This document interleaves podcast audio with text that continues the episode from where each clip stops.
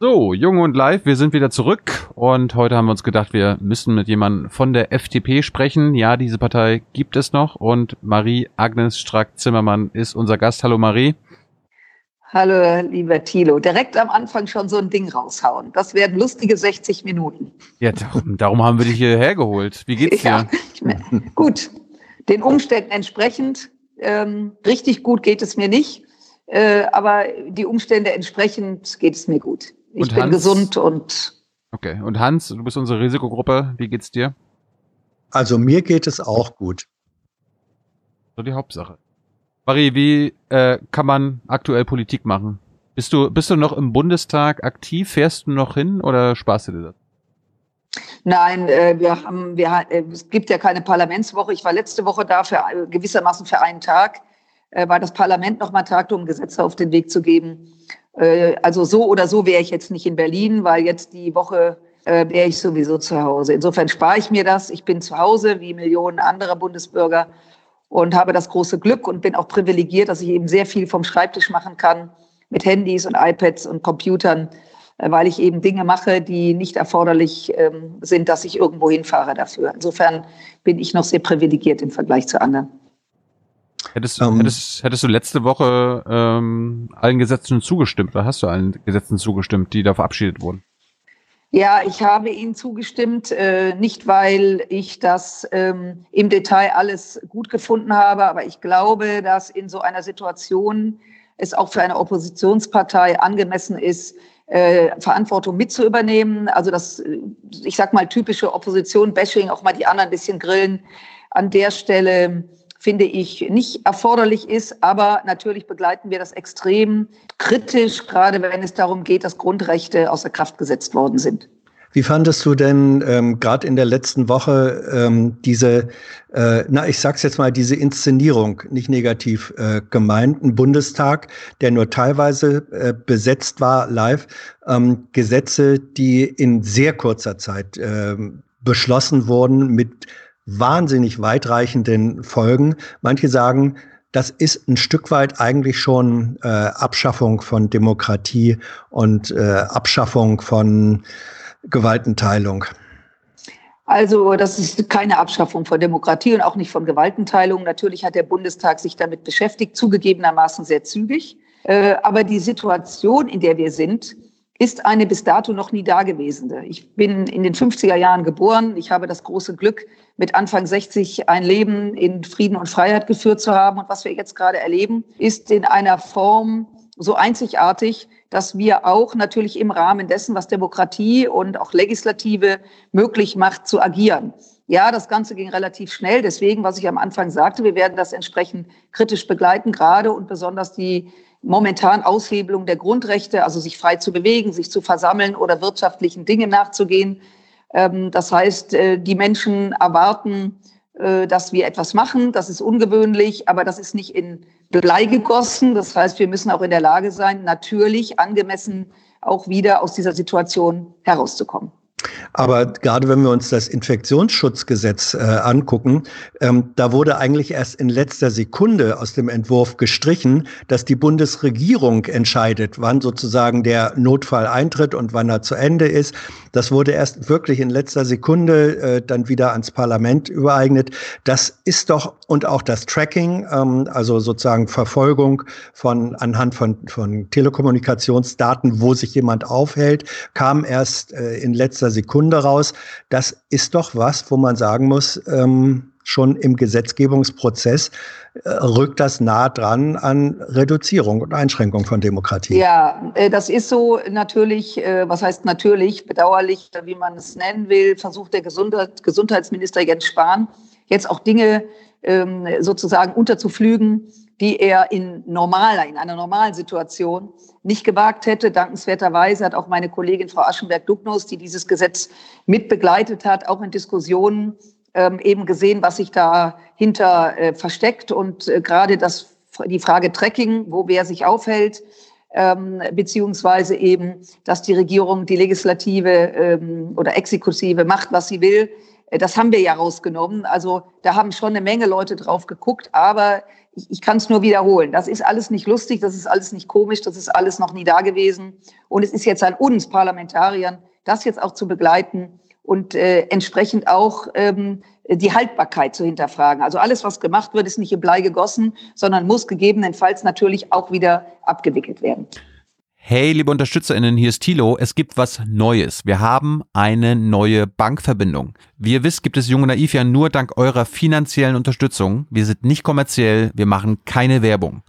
Wenn ihr uns also per Überweisung, entweder einmalig oder jeden Monat per Dauerauftrag Geld zukommen lasst, ist es super wichtig, dass ihr ab sofort unsere neuen Kontodaten nutzt. Diese findet ihr in der Beschreibung. In Sachen PayPal hat sich nichts geändert. Also, danke vorab und jetzt geht's weiter. Das sind aktuell irgendwelche Dinge, die von Ministern, von der Regierung an euch rangetragen werden, die du in den Medien mitbekommst, die du ablehnen, ablehnen wirst oder ab, aktuell ablehnst? Ja, also das äh, zum Beispiel das Thema Tracking. Also dass Leute, dass genau gesehen wird, wo wer ist, um möglichen Gesundheitsgefahren entgegenzuwirken. Das ist einfach zu viel des Guten. Das machen andere Länder. Das machen vor allen Dingen Länder, wo es keine demokratischen Strukturen gibt. Ähm, und da werden eben Grenzen überschritten, deutliche Grenzen überschritten, was das Grundgesetz nicht zulässt. Und ich persönlich kann nur sagen, äh, dass wir da extrem aufpassen müssen, weil, und das kann man auch ganz gut verfolgen jetzt, viele Menschen in diesem Land plötzlich ihre Freiheitsrechte gar nicht mehr als so wesentlich erachten. Äh, es gibt ja den alten Spruch, erst wenn die Freiheit weg ist, weiß man, was man daran gehabt hat. Äh, und das wird dem einen oder anderen, wenn er wieder stabil ist, wenn er nicht mehr Angst hat, sich selbst oder anzustecken oder andere, dass die angesteckt werden, werden ihm da die Augen aufgehen. Also insofern muss man wirklich Achtung an der Bahnsteigkante und das werden wir tun, ganz sicher, weil ich glaube, dass die Menschen auch nicht bescheuert sind. Ähm, und wie gesagt, wenn die Situation sich bessern sollte, da auch sehr allergisch reagieren. Das hätte ich nicht mitgemacht. Und vielleicht noch ein Thema. Ich bin ja verteidigungspolitische mhm. Sprecherin. Mhm gab es auch den Vorsta äh, Vorstoß des Vorsitzenden des Reservistenverbandes, jetzt ans Grundgesetz zu gehen, was äh, dahingehend, dass auch die Bundeswehr die Sicherheit in der Bundesrepublik, also die innere Sicherheit, oh. ähm, sozusagen in Angriff nehmen darf, um im Bild zu bleiben. Das geht natürlich überhaupt nicht. Das Grundgesetz macht klaren Unterschied zwischen der Polizei, die für die innere und die Bundeswehr für die äußere Sicherheit zuständig ist. Und jeder, der jetzt versucht, ich weiß nicht warum, um auch mal ins Fernsehen zu kommen, sowas zu machen, der kriegt von uns direkt die rote Karte gezeigt. Aber war das Thema im Verteidigungsausschuss und äh, wurde darüber beraten? Also wurde das äh, seriösen Vorschlag angenommen oder hast du das jetzt aus Medien mitbekommen? Nein, äh, das wurde an uns herangetragen über die Medien und das habe ich auch im Ausschuss kurz angesprochen.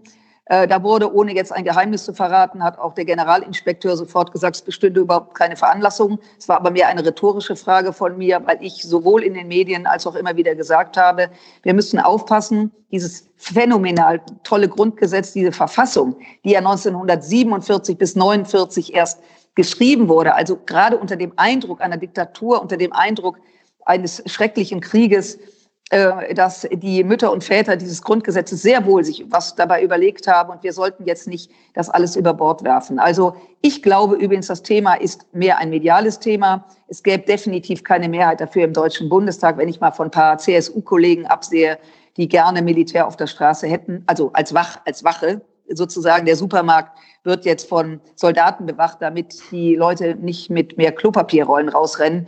Ähm, die Leute gibt es natürlich, aber die sind in der Minderheit. Das ist die gute Nachricht. Marie, du hast ja selbst gesagt, du bist ein Kind oder aufgewachsen in den, in den 50er Jahren. Du hast also schon mitbekommen, äh, die Auseinandersetzungen und Diskussionen um die Notstandsgesetze Ende der 60er Jahre. Äh, es gibt Menschen, die sagen, was wir jetzt erleben, sei so eine Art ähm, Notstandsgesetz Realität Leid.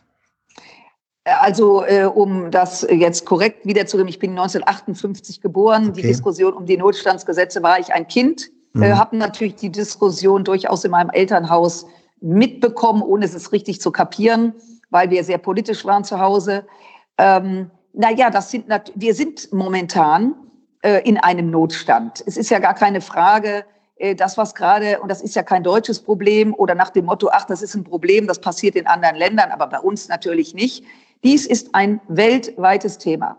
Äh, da ist ein Virus, der hat 72 Stunden gebraucht, um einmal die Welt zu umrunden. Äh, und insofern würde ich sagen, dass wir in einer Situation sind, wo Menschen zu Hause bleiben müssen, also wenn das kein, kein Notstand ist. Ähm, nichtsdestotrotz, gerade wenn es Notstand gibt, gerade wenn man Situationen erlebt, die krasser nicht sein könnten, dann ist es eben unsere Aufgabe, damit sehr behutsam umzugehen und eben das auch wieder abzuwickeln. Wenn ich noch eine Sache dazu sagen darf, weil ich neulich ähm, mit einer alten Tante von mir, die ist Mitte 80, die lebt zu Hause. Und ich habe ihr natürlich gesagt, bleib bitte zu Hause. Und die Nachbarin schaut nach ihr und habe ihr angeboten, gegebenenfalls auch zu uns zu kommen. Ähm, die war total entspannt. Äh, die hat zu mir ganz nüchtern gesagt, ähm, ich habe den Krieg überlebt. Wir sind in den Luftschutzkeller gerannt. Äh, wir saßen nicht im Warmen. Äh, und vielleicht sollte man das bei aller äh, Situation, in der wir jetzt alle sind, und da sind viele Menschen, die große Ängste haben, müssen wir uns auch daran erinnern, ähm, gerade die, die wir es nicht erleben mussten, dass es noch Steigerungen des Notstandes gibt, nämlich wenn man nicht mal mehr zu Hause sicher wäre. Marie, eine Bitte aus dem Chat. Man möchte dich, man möchte mehr von dir sehen. Könntest du deine Kamera wieder ein bisschen mehr kippen? Wunderbar. Sorry. Das Und ist mein Handy, was sich hier verselbstständigt. Das schreibt auch, es will. Ich rede mit meinem Handy und das schreibt Unfug. Sorry. Also immer mich darauf hinweisen, wenn ich hier wegrutsche. Wir, wir nehmen mal ein paar Fragen hier auf. Nicole fragt dich, welche Lehren können wir aus den Problematiken, welche Covid-19 im Gesundheitswesen offenbart, für die Zukunft ziehen? Also unmittelbar aus dem Virus. Ich bin keine Medizinerin, Nicole, um das direkt zu sagen. Ich glaube, die Lehre ist, wir müssen uns wieder darauf besinnen, dass wir Produkte, die wir in Fernost haben fertigen lassen, wie die Sicherheitsbekleidung, Mundschutz, dass wir das mehr wieder nach Deutschland holen müssen, äh, dass wir bestimmte Dinge zumindest in Europa herstellen sollten. Ich glaube, das ist etwas, was wir lernen sollten. Ähm, wir sind ja ein Land, was vom Export lebt. Wir sind ein Land, was auch davon lebt, weltweit tätig zu sein. Übrigens reisen wir ja auch alle gerne. Ähm, aber ich glaube, das wird unter anderem übrig bleiben, dass wir uns auch auf unsere europäischen Kräfte besinnen müssen, damit in einem Notfall wir uns letztendlich auch äh, versorgen können. Ich glaube, unter anderem ist das mit ein Thema. Aber sie meinte auch äh, Privatisierung und die, der Profit, die Profitorientierung im deutschen Gesundheitswesen in den letzten 10, 20 Jahren? Ja, ist mit Sicherheit, ist mit Sicherheit ein Thema. Ich persönlich, es wird jetzt kein überraschen, hatte kein Problem, private Partner mit in die Kliniken zu holen, weil natürlich kann man auch intelligent wirtschaften, wenn man mehrere Kliniken hat und muss Dinge einkaufen im, im Großen, dann kann man anders wirtschaften als Kliniken, die alleine stehen. Aber äh, es ist mit Sicherheit so, es wurde gespart an den Stellen. Das sieht man übrigens auch, was Krankenschwestern und äh, Pfleger verdienen, nämlich zu wenig. Ja, ich glaube, auch das wird zu Recht ein, ein, ein großes Thema werden. Und ich hoffe, dass wir das nicht vergessen, wer momentan den Laden zieht. Und das sind eben die, die jetzt an der Front, wenn ich so martialisch sein darf, sind, äh, gerade arbeiten. Insofern wird es eine Diskussion wir werden das auch definitiv mitnehmen. Ähm, wenn jetzt gesagt wird, wir lernen daraus, dass Gesundheit und Gesundheitssystem keine Ware auf dem Markt sein darf, sondern öffentliche Aufgabe ist. Ja, richtig? Äh, natürlich ist es öffentliche Aufgabe. Wir haben ja, um auch mal Deutschland die Ehre zu erweisen, im Vergleich zu anderen Ländern, und das meine ich respektvoll, immer noch ein phänomenales Gesundheitssystem, äh, wo nämlich Menschen, die jetzt behandelt werden, äh, versichert sind. Wir haben eine Versicherungspflicht, die in den Kliniken und bei den Ärzten behandelt werden. Das ist in vielen Ländern der Erde nicht so. Äh, ich möchte jetzt nicht in den USA sein, wo, wenn man nicht versichert ist oder wenig Geld zum Auskommen hat, man überhaupt nicht mehr in diesen Gesundheitsbereich kommt. Also es ist nicht alles schlecht, aber ich glaube, in diesem Kontext sieht man, äh, es handelt sich um einen Virus, der ist nicht zu greifen, den sieht man nicht, ist jetzt kein nichts Schwarzes am Himmel, dass wir uns klar sein müssen, äh, dass gerade was die Vorsorge betrifft und der zivile Schutz, so nenne ich das mal, dass wir da in Zukunft anders aufgestellt sein müssen. Und das muss dem Staat, das muss uns auch was wert sein, weil eins gehört zur Wahrheit natürlich dazu. Wenn eine Schutzmaske, ich sage jetzt mal ein paar Euro kostet und die wird in Zukunft in Deutschland oder einem europäischen Nachbarland hergestellt und nicht mehr in China, dann wird die unter Umständen das Doppelte oder Dreifache kosten, weil wir andere Lohnstruktur haben, was auch gut ist. Und dann muss der Verbraucher eben auch bereit sein, für ein solches Teil eben auch das Dreifache zu bezahlen. Ich glaube, das gehört auch zur Ehrlichkeit dazu, wenn wir darüber sprechen. Patrick will wissen, regelt der Markt die Corona-Krise? Ähm, naja, äh, regelt der Markt die Corona-Krise? Das wäre eine interessante Frage, die wir in einem Jahr sehen müssen. Ich glaube, ein, eines passiert bereits.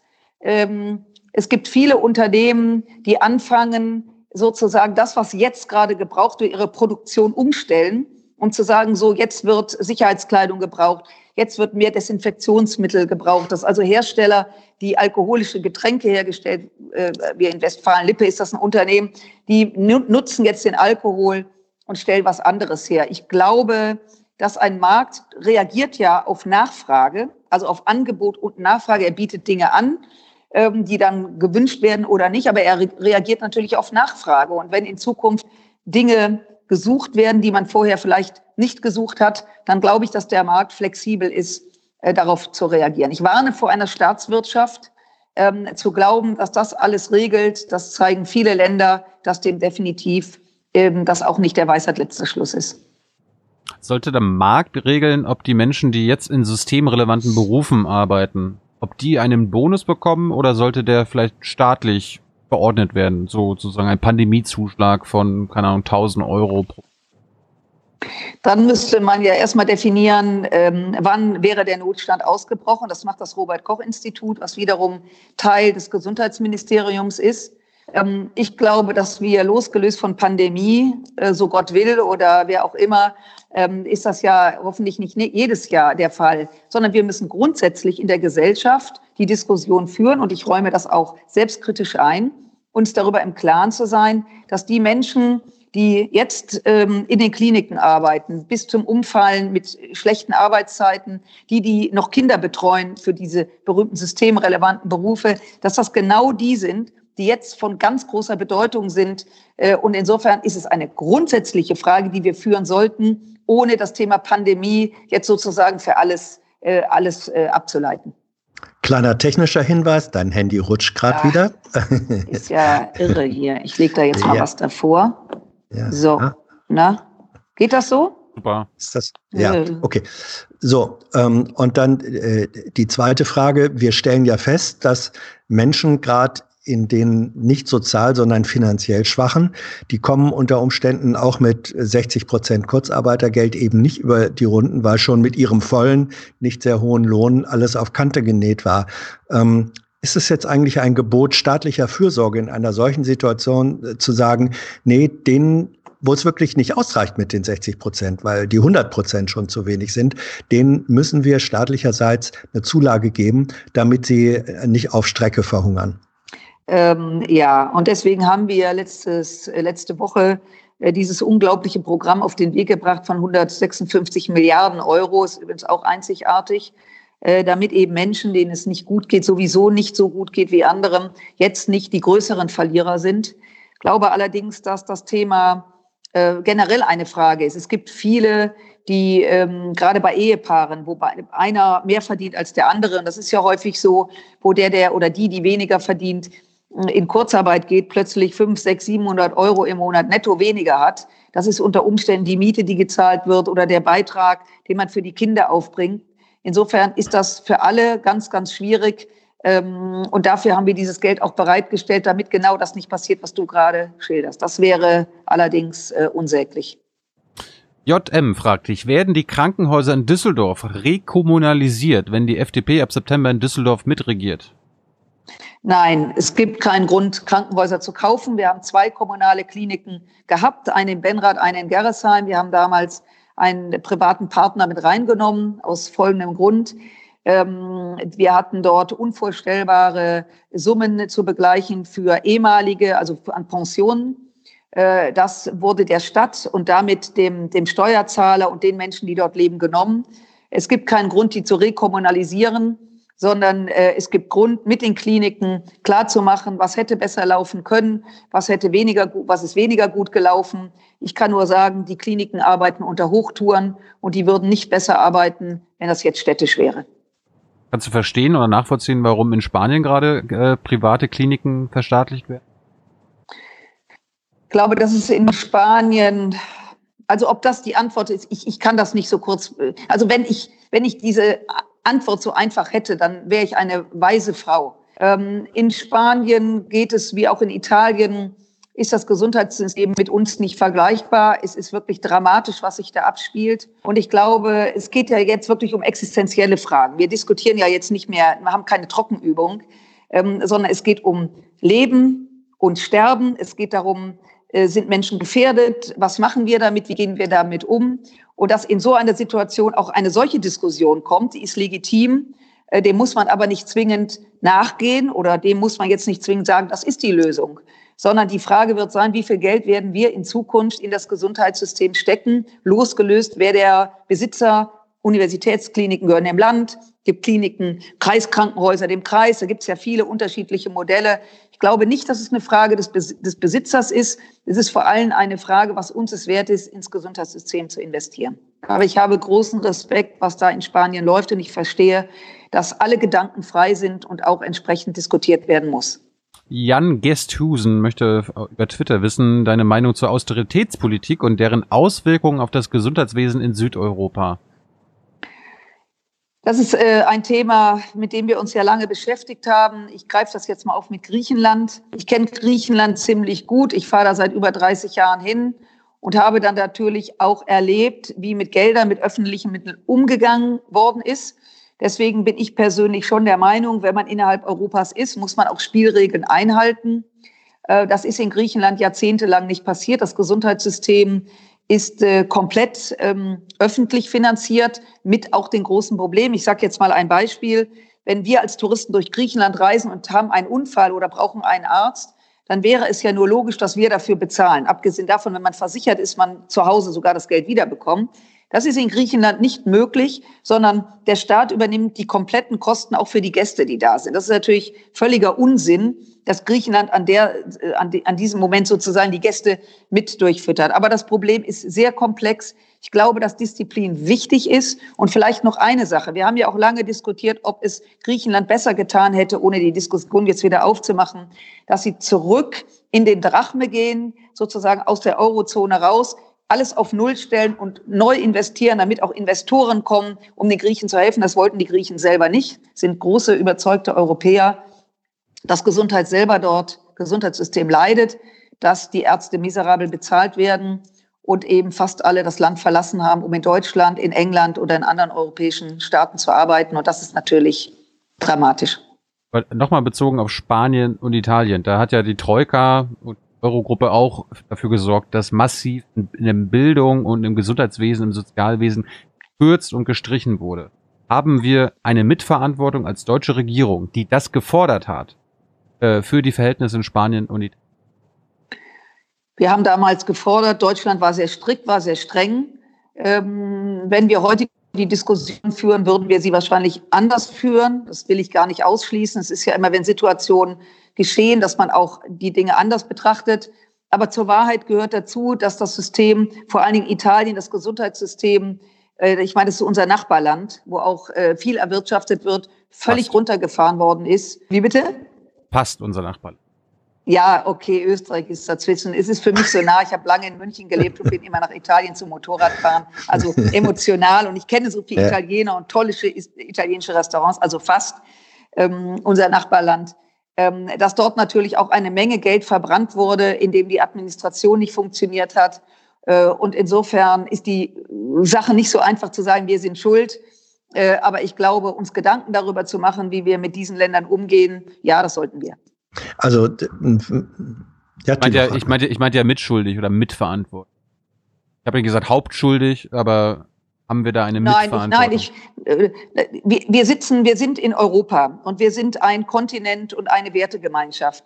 Und wenn man, wenn man gemeinsam wirtschaften will, dann ist es richtig, auch denen, die nicht wirtschaften wollen und immer mehr Schulden machen, auch zu sagen, dass es Spielregeln gibt. Und ich finde, das ist richtig, dass wir das tun. Die Frage ist, ob jetzt bei einer solchen Krise das eben haltbar ist. Darüber müssen wir und darüber sollten wir diskutieren. Ähm, ich möchte in die ähnliche Richtung fragen. Also jenseits sind wir da Hauptschuld oder nicht? Bezahlen wir nicht im Moment sehr teuer und vor allem die Italiener sehr teuer mit Geld und mit Menschenleben dafür, dass auch unter dem Eindruck äh, des Sparzwanges im Gesundheitswesen äh, drastisch gespart wurde, zum Teil auch falsch gespart wurde, aber die maroden Verhältnisse äh, in Norditalien in den Kliniken, würdest du sagen, die sind völlig frei von den Effekten äh, des äh, Sparkurses? Nein. Das Problem war dort immer, es ist interessant, dass es vor allen Dingen in Norditalien ist, weniger in Süditalien, mhm. wobei Süditalien wesentlich ärmer ist. Das zeigt, es hat nicht alles nur was äh, mit, mit äh, den Mitteln zu tun, sondern was wurde mit diesem Geld gemacht, wie wurde gewirtschaftet. Äh, wir dürfen auch nicht vergessen, es gab in Italien in den letzten Jahren eine knallrechte Regierung, die Wahlgeschenke gemacht hat, um eben auch entsprechend gewählt zu werden. Das machen ja Populisten gerne ähm, und äh, haben eben auch nicht das Geld, was sie hatten, in Infrastruktur gesteckt. Insofern zu sagen, wir sind schuld, nein, das sind wir nicht. Aber da wir in Gesamtverantwortung für Europa sind und auch nicht glücklich sein können in Deutschland, wenn in unseren Nachbarländern Menschen sterben und nicht versorgt sind, ähm, sollten wir, finde ich, gerade heute mehr denn je als Deutsche, als Europäer dort auch Unterstützung leisten. Amazing möchte wissen, wie denkst du über Euro oder jetzt Corona-Bonds? Die sind nicht äh, legal, diese äh, äh, Corona-Bonds es gab in Europa gibt es eine klare Gesetzgebung. Das ist, äh, dass die Verschuldung der Staaten verallgemeinert werden. Das lässt die europäische Verfassung nicht zu. Gibt es auch viele Urteile. Insofern ist das, glaube ich, eine ähm, Debatte, die kann man führen, aber sie ist nicht juristisch nicht gedeckt und Europa lässt es gar nicht zu. Aber die könnte, das könnte man ja ändern. Ja, aber äh, das ist nicht rechtens, äh, dass man äh, äh, Schulden vergemeinschaftet. Äh, das wollen die europäischen Länder nicht. Und insofern, man kann ja über viel diskutieren. Ich habe da kein Problem mit und dann überlegen, was macht Sinn oder nicht Sinn. Äh, aber so ein Wort, Corona-Bonds, das klingt jetzt erstmal ganz toll, in den Raum zu werfen, ohne zu gucken, was ist rechtlich möglich oder nicht. Du kannst Auch ja Euro-Bonds nennen. Es ist dasselbe, nur äh, mit ja. E und anstatt mit Corona. Äh, man kann über viel diskutieren, aber ich warne äh, mit solchen Schlagworten, äh, dieses Problem zu lösen. Ich glaube, Europa hat eine Menge Probleme zu lösen. Übrigens auch jetzt, was gerade passiert. Wie hilfreich ist Europa eigentlich gerade den Italienern gegenüber? Ist es richtig, dass die Chinesen da jetzt Hilfslieferungen hinsenden? Nicht, weil die Chinesen Italiener so lieb haben, sondern weil die natürlich an die Zeit danach denken und sich auch da Gedanken darüber machen, wenn wir die Krise hoffentlich überwunden haben, dass dann die Italiener auf die Chinesen zugehen, nachdem sie ihnen geholfen haben. Ich finde, dass Europa da eine sehr überschaubare bis schlechte Figur abgibt und wir den Ländern aus den Gründen auch immer es besonders schlecht geht, wir wesentlich mehr tun müssten. Das ist also Solidarität. Mhm. Ähm, du bezeichnest das ja jetzt gerade, diese Debatte um Corona oder Eurobonds, also gemeinsame Verschuldung oder Schuldenlast, sozusagen als eine Gespensterdebatte, weil die Verfassung das nicht zulässt. Das sehen viele ähm, europäische Staats- und Regierungschefs anders. Also offenbar ist die oder vielleicht ist die Verfassung da nicht so eindeutig. Ich möchte gern, dass du dich nicht sozusagen hinter formalrechtlichen Aspekten äh, versteckst, sondern lassen wir die rechtliche Frage außen vor. Wäre es politisch erstrebenswert und richtig, dass wir im Angesicht dieser Krise, die auch Europa in eine Krise bringt, sagen, ja, wir streben an einen Mechanismus der besseren Lastenverteilung auch zugunsten von Ländern äh, wie Spanien, Italien, Griechenland? Also ich äh, äh, möchte weder eine Gespensterdebatte führen, ich äh, roll mich auch nicht ein wegen Formalismus, aber wir leben ja nun mal in einem Rechtsstaat und auch in einem Rechtseuropa äh, und das kann man nicht alles über Bord werfen. Ähm, wenn man Lasten verteilt, muss man auch Pflichten verteilen und muss natürlich auch Regierungen daran erinnern, was sie für Aufgaben haben, um in der Bevölkerung ähm, entsprechend ähm, dafür zu sorgen, dass so etwas nicht passiert, wie zum Beispiel jetzt in der Gesundheitskrise. Ähm, insofern ja, gemeinsame äh, wir müssen gemeinsame Wege finden. Ich will dem auch gar nicht ausweichen. Mir fällt es momentan schwer und da bitte ich auch um Verständnis, dass wir angesichts dieser Krise, die in dieser Brisanz drei Wochen alt ist, ich meine, es ging am 11. März, für mich ging es am 11. März mhm. los. Es sind jetzt drei Wochen rum. Ähm, ich müsste jetzt lügen, fantasieren zu sagen, dass ich jetzt sagen könnte, was könnte man besser machen. Ich glaube, was zu tun ist, ist, dass wir jetzt diesen Ländern helfen, dass wir jetzt versuchen, gemeinsam diese Krise zu lösen und dass wir dann natürlich danach nicht nur in Deutschland, sondern in Europa an einen Tisch müssen und sagen, wir sind eine Wertegemeinschaft. Wir sind ein Friedensprojekt. Jetzt gehen alle Grenzen zu. Was ist eigentlich, wenn es wirklich hart auf hart kommt? Und dann auch Dinge durchdiskutieren. Aber ich bitte um Verständnis. Ich kann, ich bin nicht in der Lage, nach drei Wochen zu sagen, was könnte man anders machen? Was wäre besser? Was hätte man anders machen können? Aber ich bin offen genug, gerade auch als Liberale zu sagen, nach diesen Erfahrungen, die wir gemacht haben, wo müssen wir nachjustieren? Mike fragt dich, Angenommen, ein deutsches Unternehmen findet einen Impfstoff oder eine Medizin gegen Covid-19. Wärst du bereit, das Patentrecht und die Regeln des Marktes auszusetzen, damit dieses Gegenmittel weltweit allen zur Verfügung steht und nicht nur den Reichen oder den? Ja.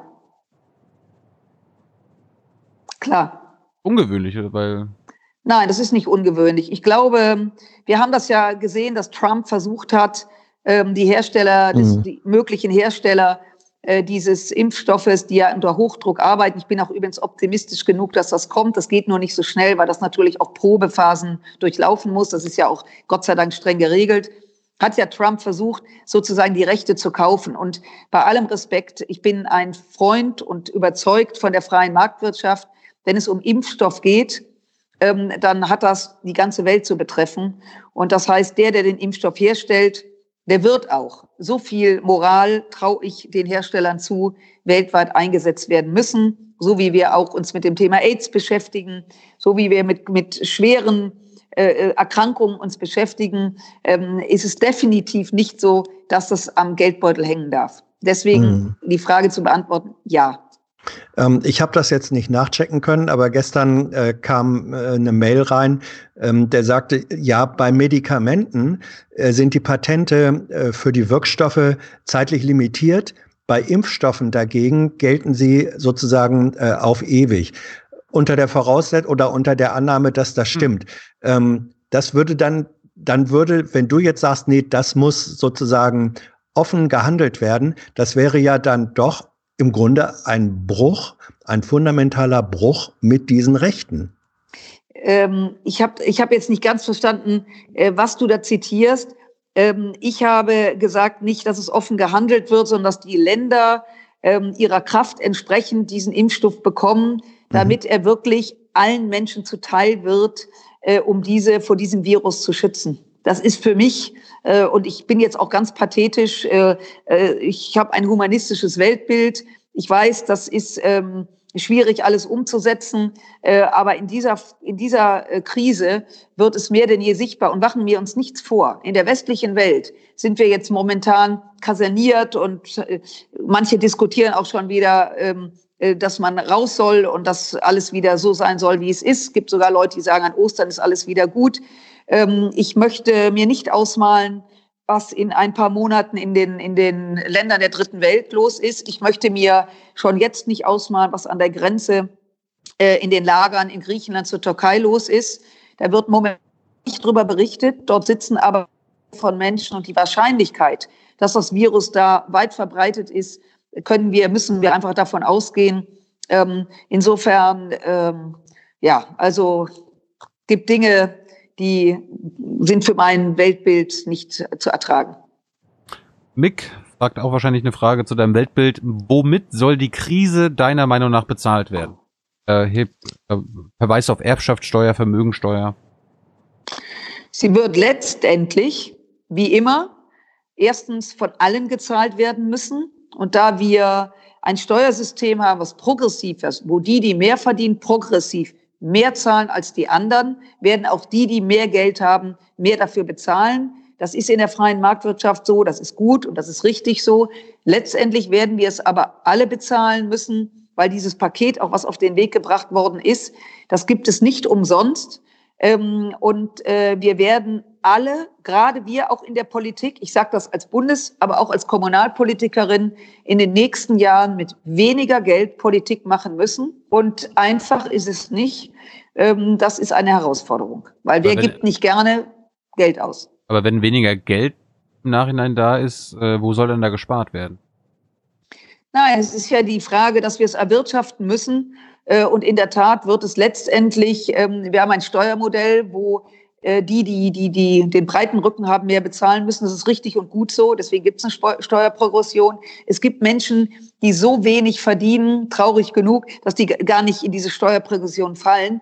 Äh, also letztendlich werden wir alle dieses schultern müssen. Und das bedeutet für uns alle natürlich auch Einsparungen. Vielleicht aber, wenn ich das an der Stelle äh, sagen darf, ich könnte mir auch vorstellen, ähm, dass wir in Zukunft auch bestimmte Dinge, die wir als selbstverständlich erachtet haben, äh, gar nicht mehr so häufig machen. Also dieses, wir treffen uns mal und fliegen von A nach B, um uns zusammenzusetzen oder wir machen dieses oder jenes, dass an der Stelle vielleicht das ein oder andere Unternehmen auch mal äh, Kosten runterfährt.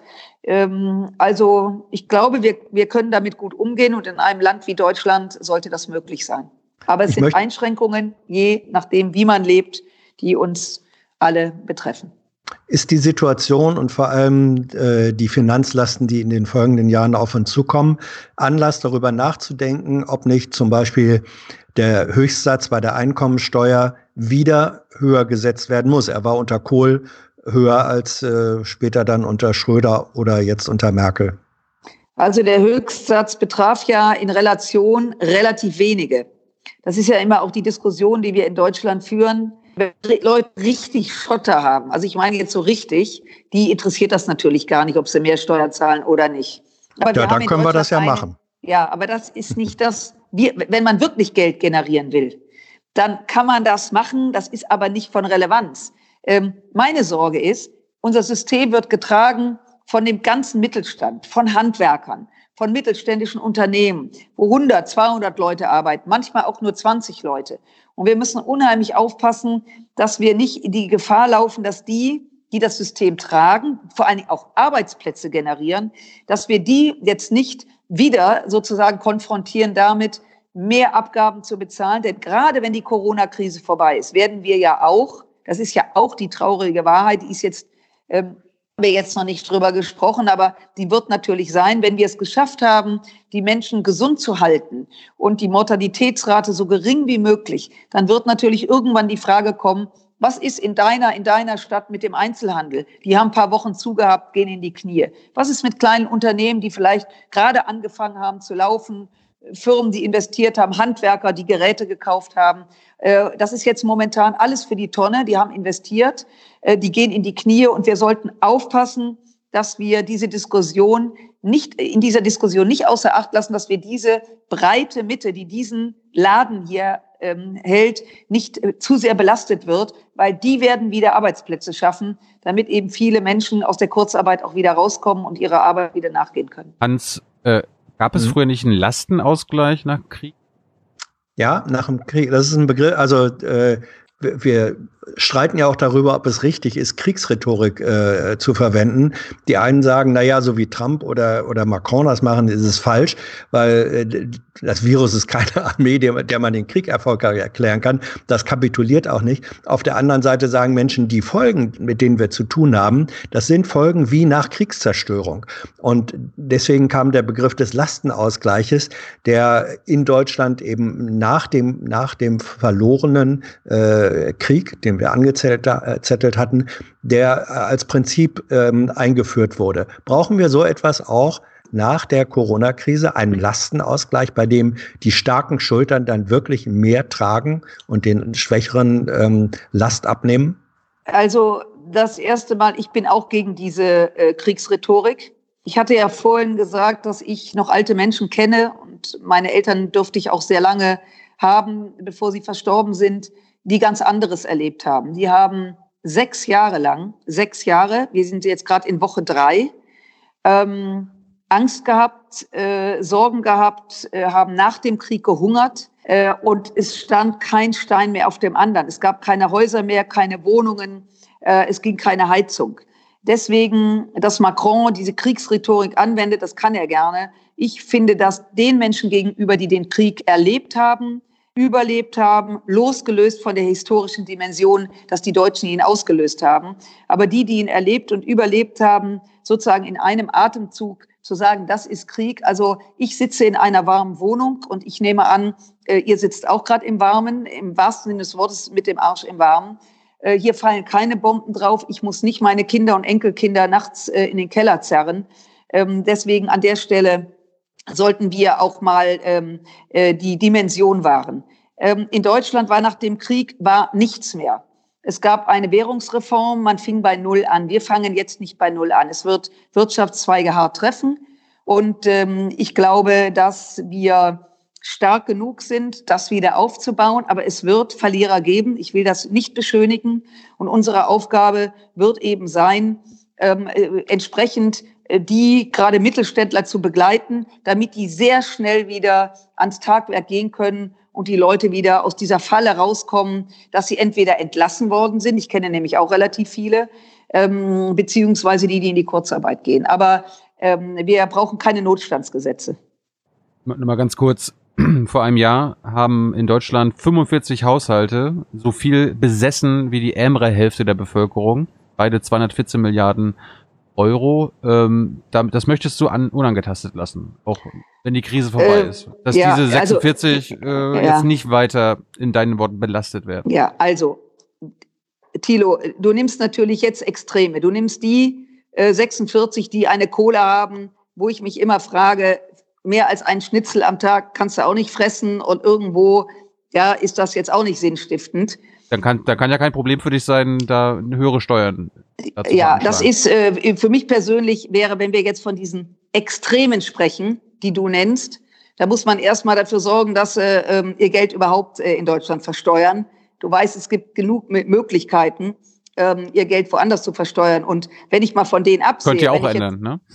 äh, ja, was zu ändern gilt, ist, dass solche Geschäfte, solche Unternehmen wie Apple und Amazon, äh, die in Deutschland keine Steuern bezahlen, obwohl sie an uns sehr viel Geld verdienen, dass die auch mal bei uns Steuern zahlen. Da hätten wir schon eine Menge äh, gewonnen, wenn du dir vorstellst, dass Apple, äh, dass äh, Amazon, gerade weil jetzt sehr viel online läuft, ähm, Leute einstellt, äh, während der Einzelhändler, der jetzt zu hat, ähm, eben in die Knie geht. Also an diese Extremen, wir können jetzt über diese Extremen sprechen, dass die mehr bezahlen, aber damit ist das Problem nicht gelöst. Die, es ist die breite Mehrheit und die zahlen viele Steuern. Es ist aber auch die breite Mehrheit, die dieses Land wieder in Schwung bringt. Und deswegen, das ist okay, dass du das machst. Das, damit habe ich auch gerechnet. Äh, aber wir können jetzt über die Leute reden, die wirklich das Geld kacken äh, und über die reden, denen es ganz, ganz schlecht geht. Alles sind ja. Menschen, so oder so. Ich rede gerne über alles, was dazwischen ist. Das sind nämlich die ganz normalen Familien. Du machst deinen Job, Hans macht seinen Job, ich bemühe mich, meinen Job zu machen, meine Kinder und so weiter und so fort. Ähm, da kackt keiner das Geld, sondern versucht mit Engagement äh, die Situation zu meistern und dazu beizutragen, dass wir schnell wieder in die Normalität kommen. Aber, Aber wo soll dann die Kohle herkommen? Sag jetzt, sag du mal, du hast, ich möchte gern wissen, wir haben hier eine Netto-Neuverschuldung von 156 ja. Milliarden.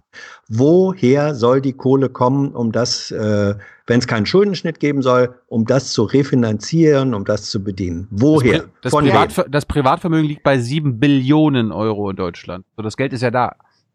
Ja, also äh, nochmal darauf zurückkommen. Diese 156 Milliarden, die waren da. Zeigt übrigens, ohne jetzt eine andere Debatte aufzumachen, hm. muss ich aber an der Stelle, wie viel Geld in Deutschland erwirtschaftet wurde und wie wenig den Menschen davon zurückgegeben wurde. Das heißt, dieses Geld ist da. Es gibt kaum ein Land, was so ein Paket auf den Weg bringt, ohne sich zu verschulden. Ich glaube, ähm, dass wir halten an der schwarzen Null fest, aber ich könnte mir vorstellen, äh, dass wir im Zuge dieser Situation, in der wir sind, gerade ganz konkret ähm, auch über die schwarze Null diskutieren müssen. Oh, ja, aber woher die Kohle? Ja, ja, die Kohle, ist, die ist, Kohle woher ist ja soll da. die Kohle? Nee. Äh, wenn ich Schulden aufnehme, ist die Kohle nicht da. Ja, Nein. ich leihe mir das Geld. Ich nee, leihe mir das Geld. Ich halte mich zurück. Nein, sorry. Diese 156 Milliarden sind da. Mhm. Die die in den letzten Jahren wurde unheimlich niedriger wegen der niedrigen Zinsen und so weiter und so fort. Unheimlich viel Geld in Deutschland von der Regierung zurückgehalten. Das Geld ist jetzt da. Auf lange Sicht muss es wieder erwirtschaftet werden. Und in diesem Kontext wird, werden wir die Diskussion führen, ohne Zweifel, ob wir an der schwarzen Null festhalten oder im Kontext dieser Krise äh, nicht auch wieder an manchen Stellen darüber nachdenken müssen, auch wieder Geld aufzunehmen. Ich probiere es mal bei Amazon nochmal. Du hast es ja von äh, selbst gesagt. Äh, Amazon wird jetzt wahrscheinlich, sehr wahrscheinlich zu diesen diesen Gewinnlern gehören, weil sie äh, natürlich jetzt von den vielen, vielen Bestellungen profitieren. Gleichzeitig äh, zahlen sie ganz wenig Steuern in Deutschland. Ja, das Wie, ist scheiße. Aber das haben wir schon vor Corona gesagt, ähm, äh, dass es ziemlich unerträglich ist, dass diese Unternehmen nicht in Deutschland versteuern, zumindest den Teil versteuern, den sie hier auch erwirtschaften. Ja, aber da muss man doch, da muss man doch jetzt handeln, damit dieses amerikanische Unternehmen hier nicht die Mitarbeiter ausbeutet und auch nicht den deutschen Staat ausbeutet, indem sie keine Steuern zahlen. Ja, ich bin ja, also ob die jetzt die Mitarbeiter ausbeuten, das wäre jetzt die eine nächste Sendung. Äh, es geht jetzt erstmal darum, dass offensichtlich die Kunden, die dieses, die dieses Amazon ja immer größer machen. Ich weiß nicht, hast du die Woche schon mal bei Amazon was bestellt? Diese Woche noch nicht. Ja, aber letzte. Äh, das heißt, ich sehe hier, ich wohne in einem Mehrfamilienhaus, bei uns mhm. klingelt ununterbrochen der Postbote. Ständig werden Päckchen und Pakete abgegeben, die ich, die, jetzt sind ja alle im Haus, deswegen muss man es für die Nachbarn nicht mehr entgegennehmen. Äh, das heißt, da wird jetzt richtig viel bestellt. Äh, meine Helden sind übrigens auch die Postboten, die das Zeug ranschleppen. Ähm, aber das nebenbei. Es ist keine Frage, da brauchen wir überhaupt nicht zu diskutieren, dass ein Land, ein Unternehmen was Geld verdient, in den jeweiligen Ländern auch dort versteuern muss.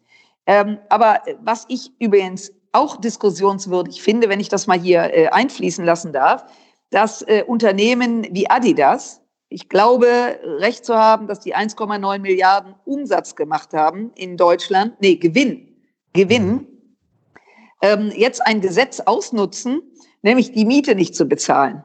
Äh, also äh, ich meine, ich bin jetzt nicht der große Sportfreak, so dass ich ständig die Klamotten da kaufe, aber ähm, auch ob das, ob das Deichmann ist oder wer war noch dabei, äh, Adidas H&M. H&M, da kann ich nur sagen, das ist das allerletzte und es ist deswegen so schrecklich, weil wenn man ein solches Gesetz mit auf den Weg bringt äh, und ich habe dafür gestimmt, dann ähm, ist das äh, und dann passiert so etwas äh, da frage ich mich, ob hier eigentlich äh, alle, ja, ob da eigentlich Leute sitzen, die irgendwas geraucht haben, muss ich jetzt sagen, weil du gerade geraucht hast, hat mich völlig aus dem Konzept gebracht hier, dass du im Studio rauchst.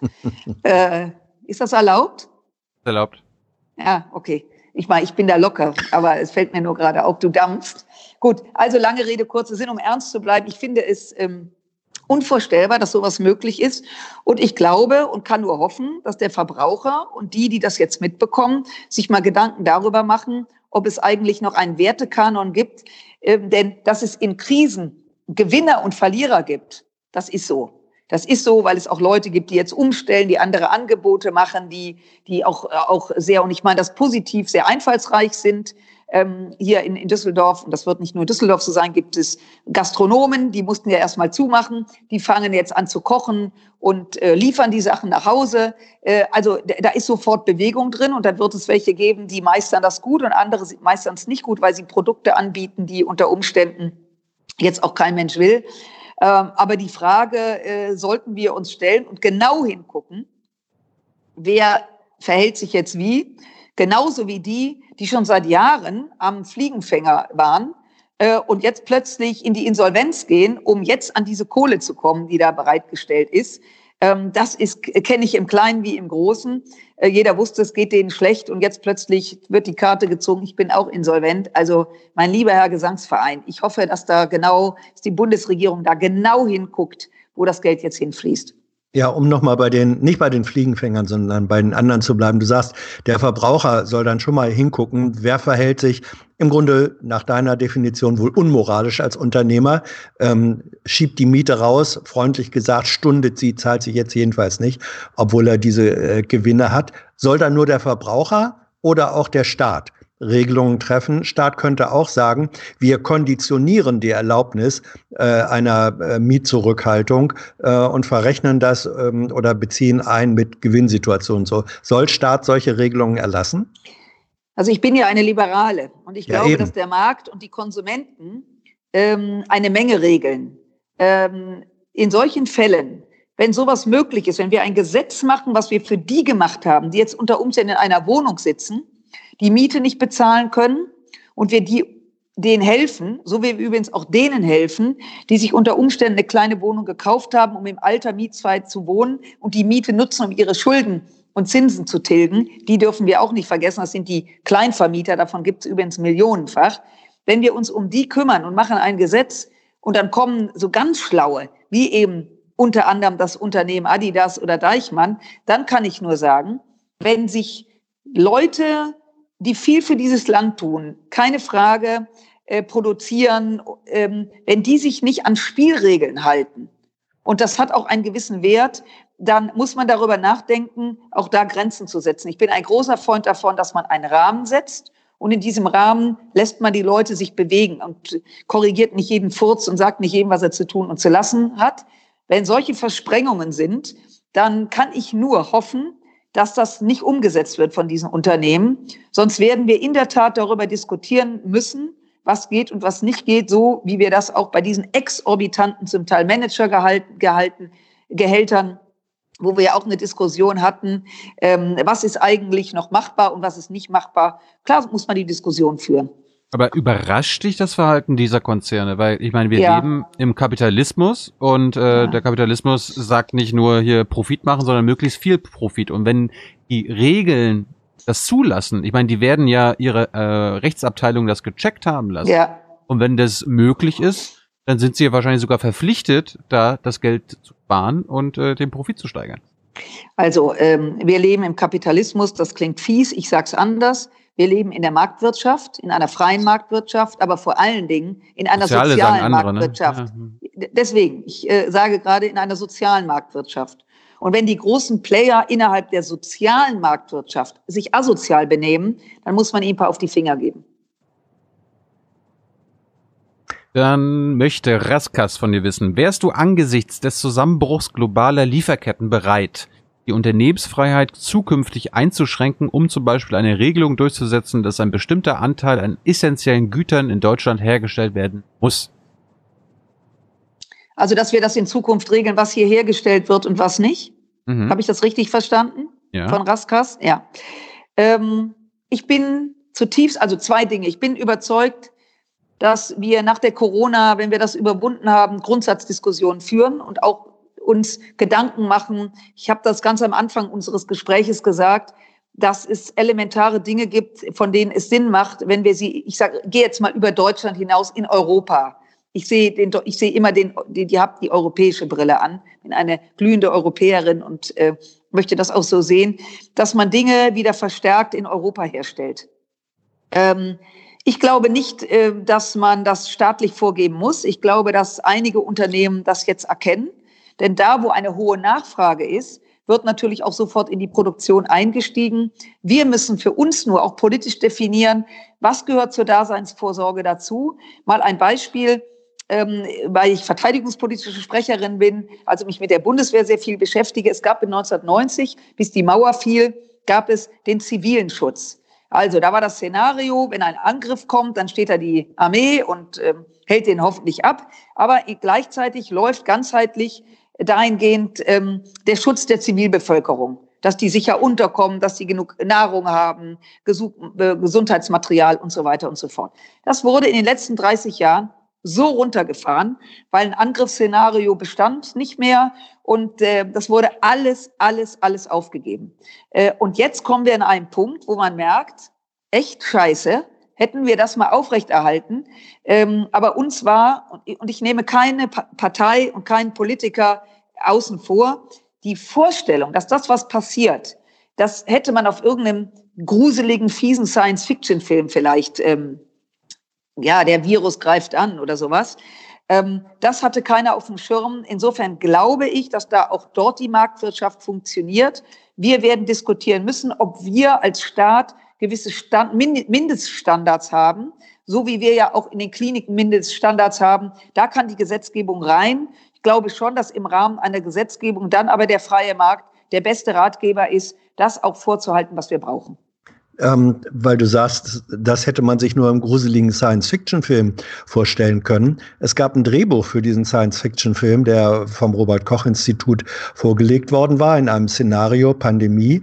Das ist 2012 äh, sogar vorgelegt worden, wurde im Bundestag diskutiert.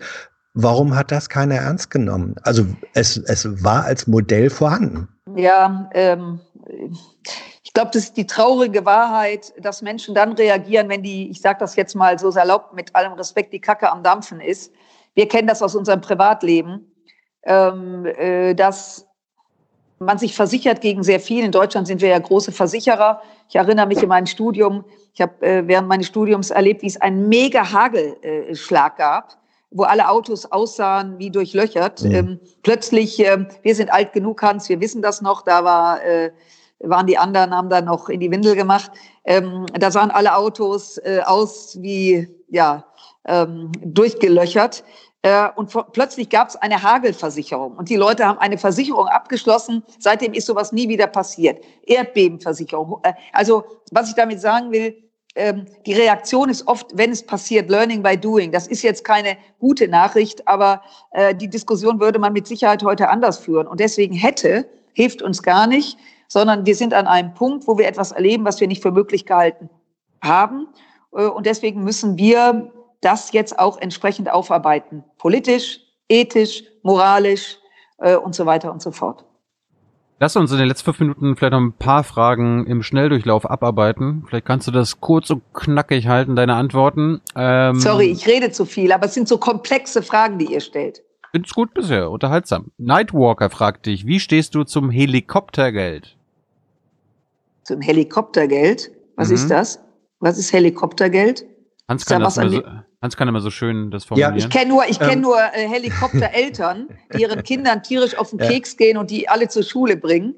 Helikoptergeld. Herr Hans ja, hilft das ist ja, das ist im Grunde der Begriff von Trump, ähm, der sagt, wir geben jetzt allen, ich weiß nicht, 600 oder 1000 Dollar, die werden sozusagen äh, aus dem Helikopter, daher der Begriff, ja, ja, okay. aus dem Helikopter werden die Geldbündel äh, direkt aufs Konto, geworfen. direkt aufs Konto, direkt, direkt aufs Konto. Okay, halte ich nichts von. Äh, erstens jedem das Gleiche zu geben ist absurd, weil die, die genug haben, brauchen es nicht. Ähm, und zweitens, kannst du eine, kannst du eine Obergrenze einführen, also Millionäre ja, bekommst Trump, nicht. Also Trump versucht ja, sich mit Verlaub gerade das Gesäß zu retten und überlegt jetzt, was er machen kann. Ich glaube, das ist kein Maßstab, sondern wenn wir helfen, ganz gezielt, damit es auch da ankommt, wo es benötigt wird und nicht mit dem, äh, wie heißt das, Rasenmäher, Gießkanne, Helikopter. Jacko will wissen, hat die FDP aktuell irgendwelche Maßnahmen oder Forderungen in petto, die die anderen nicht im petto haben? Ja, wir haben ein Wahlprogramm, da schnallst du ab. Ja, jetzt äh, zur, zur Corona-Krise, ne? Ja, ach so, sorry. Ähm, zur Corona-Krise. Es geht jetzt, ja, ja, okay. Ja. Äh, ich sollte eine kurze Antwort geben. Mhm. Äh, ja, das haben wir. Äh, und äh, ich würde vorschlagen, er hinterlässt seine E-Mail-Adresse und ich schreibe ihm was dazu. Ja, äh, wir würden es ja jetzt gerne hören. Ja, aber das ist ja, ich muss ja kurz antworten. Also, ähm, ich kann gerne versuchen, es zu beantworten.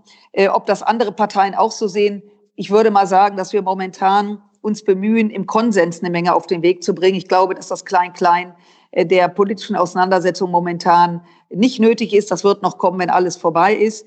Ähm, ich glaube als erstes, äh, dass wir zwingend dafür Sorge tragen müssen, dass die Menschen gesund bleiben. Ich wehre mich dagegen, als Liberale die Diskussion aufzumachen, die mir hier in Düsseldorf von dem Oberbürgermeister Geisel ähm, auf das Auge gedrückt wurde, dass wir jetzt schon darüber nachdenken, in einer Woche ist alles wieder normal, äh, dass wir, wie ein Arzt gesagt hat, hier in einer Klinik, äh, dass wir die Menschen, die alt sind, die vorerkrankt sind, hermetisch abriegeln. Zitat, hermetisch abriegeln ich glaube, das allererste ist, dass wir, egal in welchem Alter wir sind, gesund, so gesund wie möglich aus dieser Krise herauskommen und dass wir dann die systemische Frage stellen, wie wir so etwas in Zukunft anders, besser machen können. Sind wir gerüstet, dieses Volk und dieses Land zu schützen, diesen Kontinent zu schützen? Ich glaube, da werden wir, könnte ich mir vorstellen, in Zukunft unterschiedliche Antworten geben. Aber ein fertiges Konzept ich hätte es gerne, äh, würde ich ähm, gerne unter das Volk bringen, aber ähm, ich glaube, das wäre un, un, wie soll ich mal sagen, unseriös, das in 30 Sekunden aufs Tablett zu legen. Da schaffst du es jetzt. Ja, Patrick fragt, ist, bist du zufrieden mit der Lösung für freiberufliche Menschen, für Musikerinnen, äh, wo es jetzt Arbeitslosengeld 2 als Soforthilfe geben soll. Ja, finde ich gut. Es gibt ja in so einer Krise sehr unterschiedliche, äh, also man, man merkt wirklich unterschiedliche Berufe, unterschiedliche Probleme und ich finde es richtig, ähm, dass man da sofort hilft. Äh, dann gab es die Frage mal wieder, äh, erleben wir gerade das Ende der Ära des Turbokapitalismus? sind wir wieder bei dem Lieblingswort Turbokalismus. Äh, ja, ja, ich glaube, das ist der Anfang vom Ende, wenn wir es entsprechend begleiten. Ähm, die Turbokapitalisten wird es immer geben. Ich bin ein Freund der freien und sozialen Marktwirtschaft, nicht der Turbokapitalisten. Das heißt, die FDP wird sich auch in Zukunft umorientieren? Wir werden uns nicht umorientieren. Wir machen jetzt, wir gehen jetzt, wir fangen jetzt von vorne an. Wir haben jetzt 18 äh, Uhr. Wir fangen jetzt einfach von vorne an. Deswegen sage ich es nochmal. Ähm, es geht hier nicht um die, die tierisch viel dieses Geld nur so rausknallen. Es geht um die breite Mitte, die dieses Land zu dem gemacht haben, was es ist. Die mhm. Arbeitsplätze schaffen, die hohe Steuern bezahlen. Das auch, wenn das Geld vernünftig eingesetzt wird, auch machen und die wieder an den Start zu bringen, damit wieder Arbeitsplätze entstehen und so viele wie möglich wieder in Lohn und Brot kommen. Das ist unsere Aufgabe und für diese breite Mitte stehe ich und um die wollen wir uns kümmern, damit auch die, die ganz wenig haben, eben auch davon partizipieren. Hier in dieser Stadt, Düsseldorf, sehr hoher Haushalt, drei Milliarden, um das mal auf eine Kommune zu reduzieren, ähm, geben wir ein Drittel davon für Jugend und Soziales aus. Das mhm. heißt, wir machen genau das, was eine soziale Marktwirtschaft ist. Wir erwirtschaften es, um es sozial einzusetzen. Dann gab es die Frage nach Thüringen. Hast du mittlerweile mit Herrn Kemmerich mal ein Wort gewechselt? Du warst ja die erste prominente FDPlerin, die ihn für die Annahme der Wahl kritisiert hat. Äh, nein, habe ich nicht. Äh, räume ich unumwunden zu. Ich ähm, äh, war seinerzeit und bin es noch entsetzt über diesen Vorgang. Nicht, dass jemand kandidiert. Äh, das kann er machen. Das ist demokratisch. Aber sich von einer Höcke-AfD wählen zu lassen, ist äh, auch paar Wochen danach unterirdisch. Und ähm, meine Reaktion war deswegen sehr schnell, sehr präzise, weil äh, anders hätte ich auch nicht in den Spiegel gucken können. Und ich glaube allerdings, dass ähm, Herr Kemmerich, den ich lange kenne und den ich eigentlich immer geschätzt habe, das ist kein Rechter oder kein Chaot, ähm, dass er äh, mit Sicherheit ähm, ja daraus gelernt hat oder ihm klar wurde, was da, was er damit ausgelöst hat. Angenommen, er ist nächstes Jahr wieder Spitzenkandidat seiner FDP bei den Wahlen in Thüringen, wirst du ihn unterstützen? Äh, vor Ort. Mhm. Also äh, da müsste man, wenn er nochmal antritt, ähm, äh, nochmal ernsthafte Gespräche führen. Momentan würde ich es nicht. Und äh, die Leute würden uns killen, wenn wir jetzt nicht die Frage zu Marihuana stellen. Die wollen von dir wissen, forderst du die Legalisierung von Marihuana? Ja. Ja, das tue ich seit Jahren. Äh, ich bin äh, bei uns in der FDP die Drogen-Omi. Äh, ich habe den Auftrag der jungen Liberalen. Ja, das ist so. Dabei habe ich nur einmal in meinem Leben einen Joint geraucht habe ähm, äh, 100 Tage gewartet, um den Flash zu bekommen. Jetzt bin ich 62, die Kacke hat immer noch nicht gewirkt. Ähm, ja, du hast nicht bin, inhaliert. Ja, wahrscheinlich, äh, äh, wahrscheinlich. Also irgendwie hat es nicht gewirkt. Ich, mir war eigentlich nur schlecht, aber gut. Ähm, ich habe äh, vergeb, vergeblich äh, darauf gewartet. Vielleicht bin ich deswegen in die Politik äh, gegangen, um immer ein äh, Slash zu bekommen. Also hm. ja, äh, ich, wir sind dafür. Ähm, aus vielen Gründen die Legalisierung von Marihuana. Es gibt Millionen von Menschen, die das nutzen, ohne dass sie Verbrecher sind. Ich bin es auch leid, dass junge Leute deswegen verfolgt werden, sofern sie nicht dealen, sondern für den Eigengebrauch, weil die Polizei hat Wichtigeres zu tun. Wichtig bei der Debatte ist nur, sind zwei Dinge. Erstens, dass man den Leuten, die Angst vor Legalisierung haben, wegen ihrer Kinder, Enkelkinder, dass man deren Angst ernst nimmt, dass man das nicht so abtut. Äh, und das Zweite ist, dass es immer nur eine kontrollierte Abgabe geben kann, sei es in Apotheken oder in anderen Einrichtungen, wo der Stoff kontrolliert wird, wo kontrolliert wird, dass die Abgabe frühestens ab 18 ist. Es gibt auch durchaus Fachleute, die sagen, ab 2021 wäre es besser, hat was mit der Entwicklung des Hirnes zu tun. Ähm, mhm. aber ja, und äh, ich hoffe, dass es bald eine Mehrheit gibt, äh, gemeinsam mit anderen Parteien. Also es gäbe numerisch eine Mehrheit im Deutschen Bundestag, bei der CDU ist man noch dagegen, äh, obwohl ich sicher bin, dass der eine oder andere da schon gekifft hat, es noch nicht zugibt. Äh, aber ja, wir sind dafür und wir werden weiter dafür streiten. Ja, ich habe eine Idee. Achtung, die, kann, die schenke ich euch. Ihr äh, legalisiert das und verbindet das mit einer äh, Cannabissteuer, womit man dann unter anderem wieder äh, unsere aktuellen Ausgaben reinholen kann. Also, äh, du meinst äh, Kiffen für die Zukunft? Äh, äh, das finde ich übrigens okay.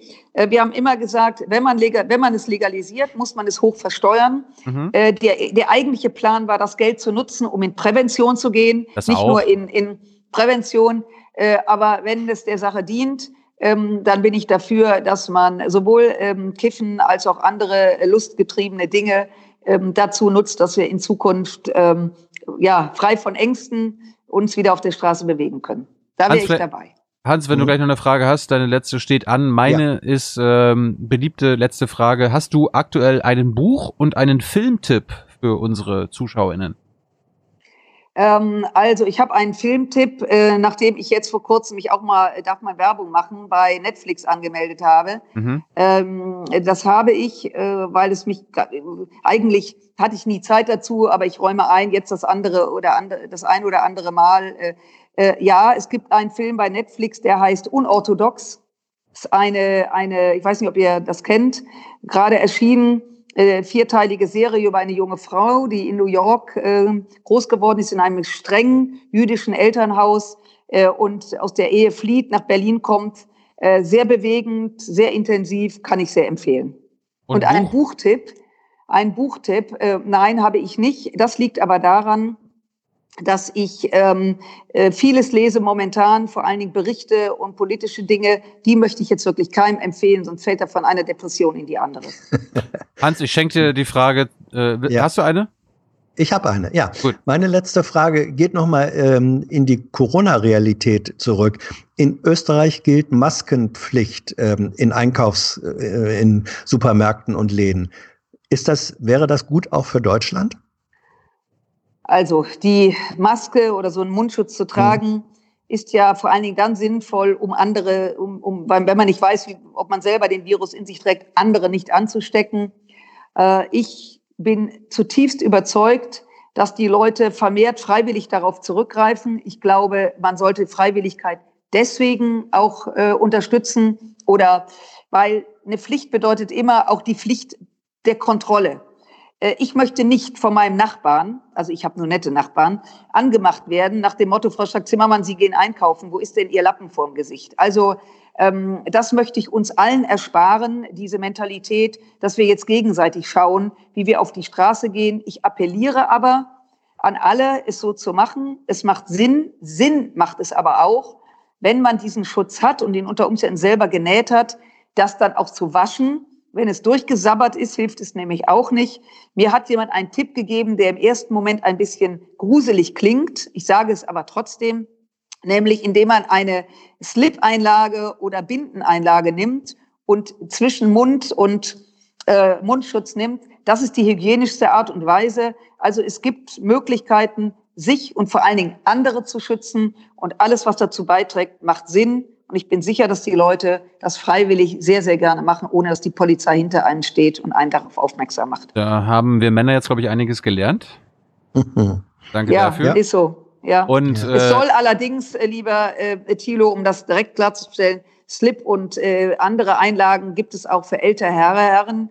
Ähm, ähm, insofern ist das nicht nur ein weibliches Thema, aber ich räume ein, es ist ähm, bei uns besonders prädestiniert. Adult wo, Diapers. Um, ja. wo, wo Hans jetzt gerade bei den Supermärkten war, mhm. meine allerletzte Frage. Hast du gehamstert? Und wenn ja, was? nee, ich habe nicht gehamstert. Im Gegenteil, ich räume unumwunden ein, das bis vor drei Wochen. Ähm, ich ähm, genervt war von dieser Hysterie.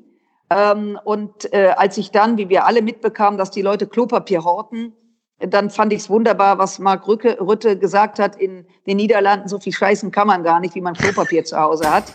Mir wurde gesagt, die Franzosen würden Kondome und Rotwein ja. ähm, hamstern. Das fand ich schon deutlich sympathischer. Nein, ich habe nicht gehamstert, aber eine kleine Geschichte zum Abschluss, dass ich neulich dann, ich lebe mit meinem Mann allein, unsere Kinder sind ja alle aus dem Haus, ich dann auch mal nachschaute, wie viel Klopapier wir da haben. Und wir hatten dann noch vier Rollen. Und dann habe ich gedacht, jetzt muss ich doch Klopapier kaufen, nicht hamstern und bin dann zu meinem DM-Markt und habe mich wahnsinnig geschämt und habe zu der Verkäuferin gesagt, es ist mir super unangenehm, aber junge Frau, haben Sie noch Klopapier im Sortiment? Ich habe fast geflüstert, weil ich Sorge hatte, die denkt, jetzt kommt schon wieder so eine Geisteskranke. Sie hat mir ein Viererpaket gegeben Wir haben also jetzt inzwischen sie, die vier Rollen, acht Rollen, jetzt ist eine wieder verbraucht.